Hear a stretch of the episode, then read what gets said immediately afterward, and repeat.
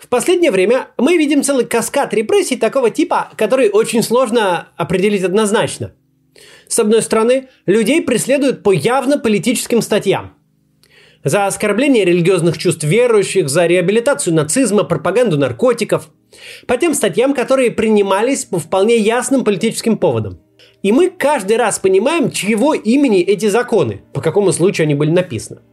С другой стороны, как жертвы этого преследования даже и близко не тянут на статус политических активистов, так и их деяния максимально далеки от какой-то политической активности, от той угрозы властям, для ликвидации которой законы принимались. То бездомный высушит носки у вечного огня и поедет в СИЗО за реабилитацию нацизма, то на Моргенштерна СК точит зуб на тех же основаниях за рассуждение о расходах на День Победы – то, наконец, люди получают реальный срок за фотографии на фоне собора Василия Блаженного. Инструменты, придуманные для политики, теперь явно используются с какими-то иными мотивами. Чтобы объяснить, почему так происходит и как все это понимать, давайте немножко обратимся сначала к истории одного из таких инструментов, а потом и более обширно. Закон о защите чувств верующих имеет вполне определенную стартовую точку и стартовую причину. Это так называемый панк-молебен Pussy Riot в 2012 году. Обычно под этим имеется в виду перформанс в храме Христа Спасителя, и мало кто уже вообще помнит, что выступлений на самом деле было два. 19 февраля 2012 года девушки устроили акцию в Богоявленском соборе в Елохове. Это рядом со станцией метро Бауманская. Они начали съемки клипа, и через пару минут охрана вывела их из помещения. Никакого ажиотажа и вообще какого-либо медийного освещения эта история не получила. А спустя два дня, 21 февраля, участницы Pussy Riot поднялись на Салию, то есть возвышение перед алтарем в храме Христа Спасителя. И в течение 40 секунд совершали различные танцевальные движения – Собственно, в самом храме они ничего не пели, даже не успели бы спеть. Охрана здесь тоже довольно оперативно вывела девушек на улицу. При этом ни одна из них не была задержана или доставлена в полицию. О происшествии написали информагентство, но, опять же, широкого резонанса события не вызвало. И только 26 уже февраля было возбуждено уголовное дело, и дубина Следственного комитета обрушилась на участниц Пусси Райт содержаниями и обысками. Уже 12 марта Алехиной, Толоконниковой и Самуцевич предъявили обвинение, а в августе суд назначил им наказание по два года колонии каждый. Для этого была использована абсолютно неподходящая к случаю статья – хулиганство. Хулиганство в соответствии с Уголовным кодексом предполагает либо применение насилия к окружающим, либо наличие мотивов религиозной или какой-то иной ненависти. То есть, например, нарисовать свастику на стене синагоги – это хулиганство, потому что намекает на убийство евреев нацистами. А станцевать в течение 40 секунд в храме, сопровождая это непонятными криками или не сопровождая, такое тянуло максимум на мелкое хулиганство, проходящее по административному, а не уголовному кодексу и грозившее предельным наказанием в 15 суток пребывания в спецприемнике, а скорее всего не тянул даже и на это – чтобы на будущее устранить эту проблему, летом 2013 года в Уголовный кодекс внесли статью 148 «Нарушение права на свободу совести и вероисповедания», которая получила обиходное название «Статья об оскорблении чувств верующих». Заметим на полях, что свобода совести и вероисповедания – это свобода, гарантированная Конституцией – по идее, нарушение этой свободы следовало бы ожидать от государства. То есть можно представить себе, что какой-нибудь съехавший с катушек руководитель начнет вдруг принудительно крестить, ну или там обращать в ислам граждан. Ну или там, наоборот, запрещать крестить и обращать в ислам. Хотелось бы, чтобы подобная статья как раз уж, если уж чему и препятствовала в Уголовном кодексе, так это вот подобным действиям. Но нет. Сейчас в ней есть только три состава преступления – Первое – это публичное действие, выражающее явное неуважение к обществу и совершенное в целях оскорбления религиозных чувств верующих. Второе – те же деяния, совершенные в местах проведения богослужений. А третье – незаконное воспрепятствование проведению религиозных обрядов и церемоний. Но вернемся к Riot. Что же такое случилось между 19 и 22 а затем 26 февраля, ну, то есть между этими э, событиями, когда они были в храмах, и моментом, когда возбуждили уголовное дело – Первое выступление проходит совсем незамеченным, второе вызывает минимальный медийный интерес и некоторое обсуждение в соцсетях. Так почему же вдруг спустя неделю все это внезапно вызывает неистовое возбуждение следователей и э, законотворческий зуд депутатов и заканчивается через полгода очевидно притянутым за уши приговором, а через полтора появлением новой статьи в Уголовном кодексе? А случилось вот что. На YouTube был выложен тот самый ролик с панк-молебном, смонтированный из съемок в Елоховском соборе и в храме Христа Спасителя, с наложением закадровой музыки. И выяснилось, что это был не просто перформанс, а политическая акция. Получившаяся композиция называлась «Богородица Путина прогони», а пелась в ней про Владимира Путина и патриарха Кирилла – кстати, в том же 2012 году ролик попал в список экстремистских материалов, поэтому включать его я вам не буду. Однако его и сейчас легко можно найти на YouTube. Тут давайте прорвемся на рекламу и потом продолжим про всю эту байду. И, в общем-то, ее очень важно понимать, если живете в сегодняшней России, так что не переключайтесь и не перематывайте рекламу. Многие думают, что программист это очень специфичная профессия, доступная только тем, кто с детства в уме решал квадратные уравнения. Это давно уже не так. Выучиться на программиста сейчас так же реально, как столкнуться с э, продуктами его труда. Вы же пользуетесь Инстаграмом, с ботами в Телеграме общаетесь. А хотите научиться делать такие штуки самостоятельно и поменять свою работу на профессию программиста? Тогда записывайтесь на курс Full Stack разработчик на Python от Skill Factory. Python — это один из самых популярных языков программирования. Он окружает нас повсюду, от YouTube до Netflix. Сфера его применения, а значит и количество компаний, которые используют его, безгранично. Зарплаты питанистов одни из самых высоких на рынке IT и стабильно растут на 10% в год. При этом Python достаточно а, простой. Освоить его может каждый вне зависимости от возраста и предыдущего опыта. И в Skill Factory вам в этом помогут. За 15 месяцев курса вы пройдете весь путь с нуля до stack разработчика. Кроме Python вы изучите еще и JavaScript, э, то есть научитесь полностью создавать сайты, заливать их на сервер и делать так, чтобы все работало. Именно такие специалисты наиболее востребованы. Преподают на курсе опытные разработчики. Они ответят на все вопросы по теории, дадут обратную связь по заданиям, помогут поддержать мотивацию. Специалисты карьерного центра помогут найти работу. Режим и интенсивность обучения вы выбираете сами, главное вовремя сдавать задания. При этом в любой момент можно взять паузу, например, для отпуска или командировки. У Skill Factory есть супер предложение. Вы можете начать учиться сейчас, а платить только через полгода. У Skill Factory отличные отзывы. Они на первых позициях в рейтингах. Почитайте, что люди пишут о курсе, ну и записывайтесь. По промокоду CATS будет скидка 45% на обучение.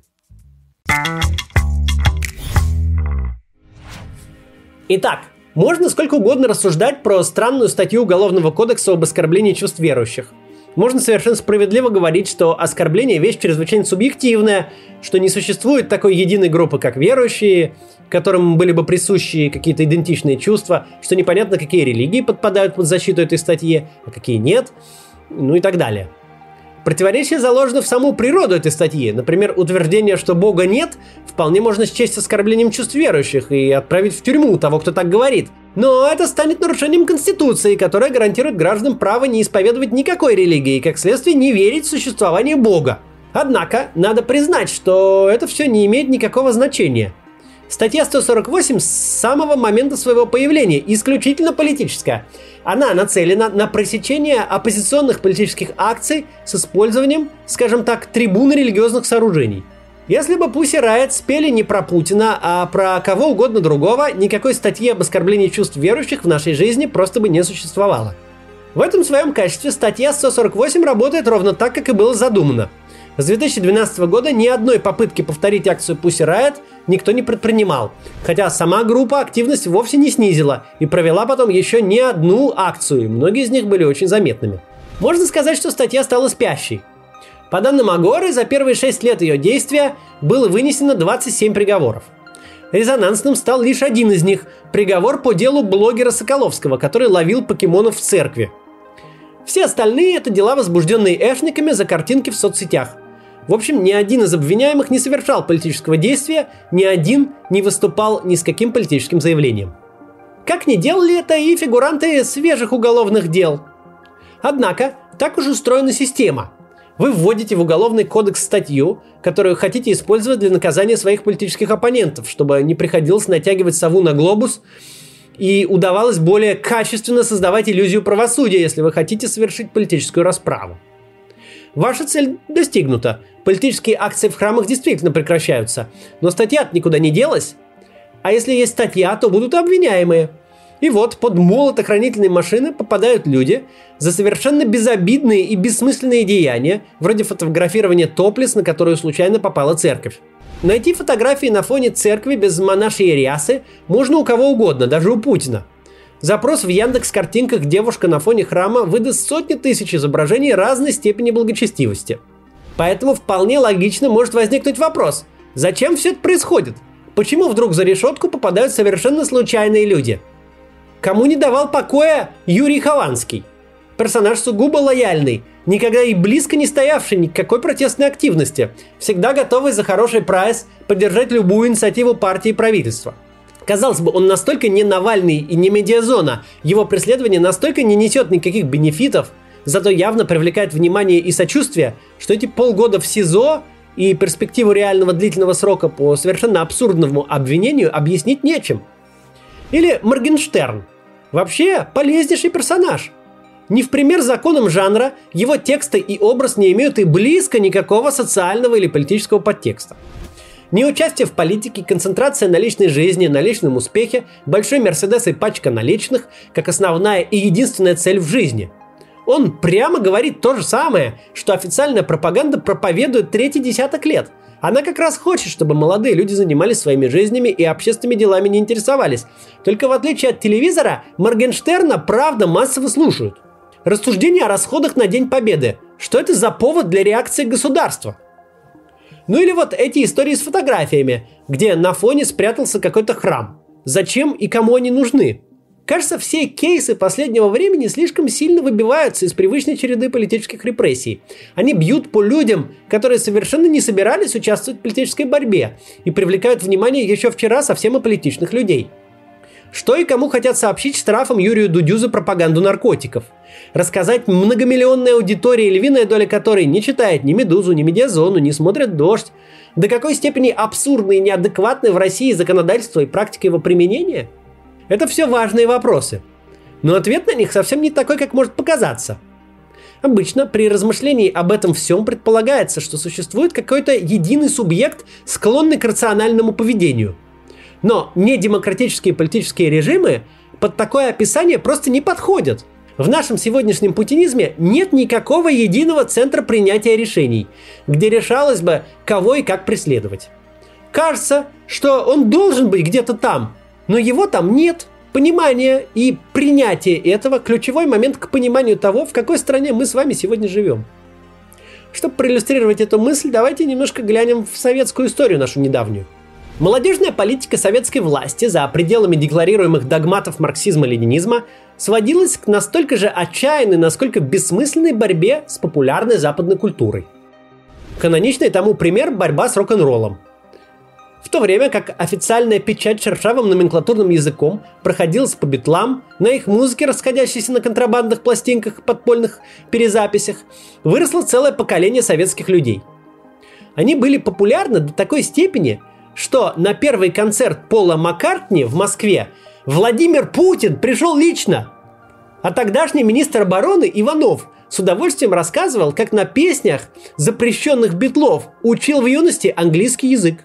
Представляете, могло быть и такое достаточно недавно, что Путин с Макаревичем сидят в первом ряду на Красной площади на концерте Пола Маккартни.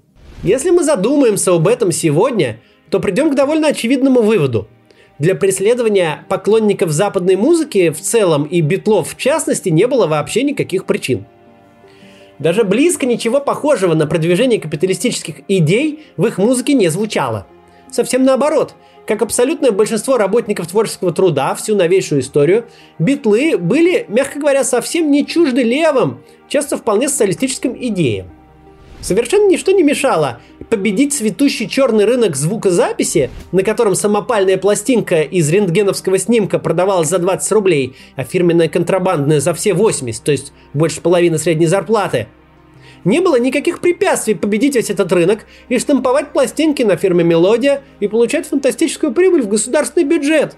Безобидные песенки про любовь никоим образом не подтачивали основы советского образа жизни, а антивоенные манифесты и проповедь всеобщего равенства, захватившие западный рок с конца 60-х, так и вовсе ложились в канву советской пропаганды очень славненько. Если бы советская власть руководствовалась рациональными соображениями, то «Give Peace a Chance» Леннона протестную к американской военщине во Вьетнаме песню крутили бы в лучшее время по центральному телевидению и по радио «Маяк», а пиджаки Бетловки шила бы фабрика «Большевичка», перевыполняя самые оптимистичные планы. Не было никаких разумных причин для советской власти выращивать черный рынок, а главное становиться врагом собственной молодежи, вынуждая ее массово слушать любимую музыку в подпольном режиме, все время опасаясь проработки на комсомольском собрании или исключения из института. Эту пьянку не то что нельзя было пресекать, ее нужно было сразу возглавлять. Потому что когда ты, тоталитарное государство, мало того, что лезешь людям в душу, но еще делаешь это таким образом, что твои правила, очевидно, не выполняются, это плохо как для лояльности твоих граждан, так и для репутации твоих законов. Совершенно на ровном месте советская власть давала людям дополнительный повод себя не любить. Разгадка состоит в том, что равно как нет никакого субъекта советская власть, руководствующегося рациональными мотивами, так и нет никакого субъекта власть путинская. Но если советская власть была еще туда-сюда централизованная, то путинская власть – это вообще такой механизм, у которого очень много внутри самых разных субъектов, каждый из которых руководствуется своими соображениями и своим интересом. И никак этот механизм в общем не управляется. Нет никакого центра управления и контроля. За каждым из тех правовых оснований, по которым сегодня людей осуждают на реальные сроки, штрафуют, навешивают ярлыки на агентов, мы, просто промотав ленту новостей за последние 10 лет, сможем увидеть вполне объяснимую политическую нужду. Этот закон приняли против Навального, тот, чтобы никто не сомневался в территориальной принадлежности Крыма, тот, чтобы порадовать РПЦ и заручиться их поддержкой. Тут Путин Великой заинтересовался, а тут просто, чтобы по телевизору рассказать о защите традиционных ценностей от иностранной угрозы закон приняли. Как правило, к тому моменту, когда закон готов и подписан, всякая политическая необходимость в нем уже отпала, и он тихо исчезал из повестки. Когда в мае 2014 года вводили статью о реабилитации нацизма, это была вполне ясная поддержка крымского эффекта, усиление патриотических настроений, победу, мол, как землю родную никому не отдадим. Когда в апреле 2021 года статью отредактировали и ужесточили, это тоже была вполне понятная реакция на дело ветерана Игната Артеменко против Навального – ни один из этих мотивов не имеет в виду никакого Моргенштерна, и уж тем более несчастного бездомного, который высушил свои носки на вечном огне. Это закон для газетных заголовков, не для такого нелепого позорища, как преследование бездомного за носки. Но проблема заключается в том, что ни один из правоприменителей, ни один из тех, кому нужна статистика, кто борется за статус своего ведомства, за свою звезду на погон, за цитирование или банально сводит личные счеты, так вот, никто из них не обязан знать, а уж тем более руководствоваться тем глубинным смыслом, который вложил в текст автор. Эти люди просто получают в руки убойные инструменты, пользуются им. Что же получается в итоге? За безобидные фотки в тюрьму отправляют блогеров, не имеющих никакого отношения к политике. Это вызывает большой резонанс и заставляет политизироваться даже ту часть общества, которая от политики далека. Но это не проблема исполнителя, он решает прикладную задачу и решает ее так, как умеет – и в итоге инструмент оборачивается против своего создателя. Надо помнить простую истину. Любая бюрократия, силовая в том числе, всегда будет занимать всю предоставляемую ей площадь. Если она получает в свои руки удобный инструмент, неважно для чего удобный, для статистики, для сведения личных счетов, для личного продвижения по службе, этот инструмент будет пущен в дело. Не существует принципиальной разницы между следователем российским или финским. Они не представители разных видов – они просто живут и действуют в разных правовых рамках. Ответственность за их действия несет тот и только тот, кто эти рамки, неважно по каким мотивам, создал. Если право составлено таким образом, что им возможно злоупотреблять, им обязательно будут злоупотреблять, не сверяясь с теми политическими мотивами, которые подтолкнули к его созданию. Нет никакого резона смеяться или ужасаться действием Следственного комитета, прокуратуры, полиции – которые вместо того, чтобы бороться с настоящими преступлениями, проверяют слова Моргенштерна. Они действуют по инструкции, и в действиях их виноваты авторы инструкции. Если инструкция позволяет, не вставая из-за компьютера, изображать активную деятельность, если уголовные дела по самым безумным поводам не встречают сопротивления и заканчиваются приговорами, если правовая норма оживает и работает, ею будут пользоваться все более активно. Когда уничтожена вся система сдержек и противовесов, когда во всей системе нет никакого голоса, который мог бы остановить безумие, оно будет только нарастать. Суды, превращенные в штампы, СМИ, превращенные в пропаганду, сознательная маргинализация любой независимой и политической активности, выхолощенный парламент. Все это приводит к тому, что когда придуманные для газетного заголовка законы вдруг оживают и начинают создавать опасные эффекты, это все просто некому остановить. Исторический опыт говорит о том, что такие системы часто съедают как раз своих создателей. Единственным адекватным решением конкретно в этом случае было бы отменить все эти безумные статьи и декриминализировать фотографирование на фоне храмов.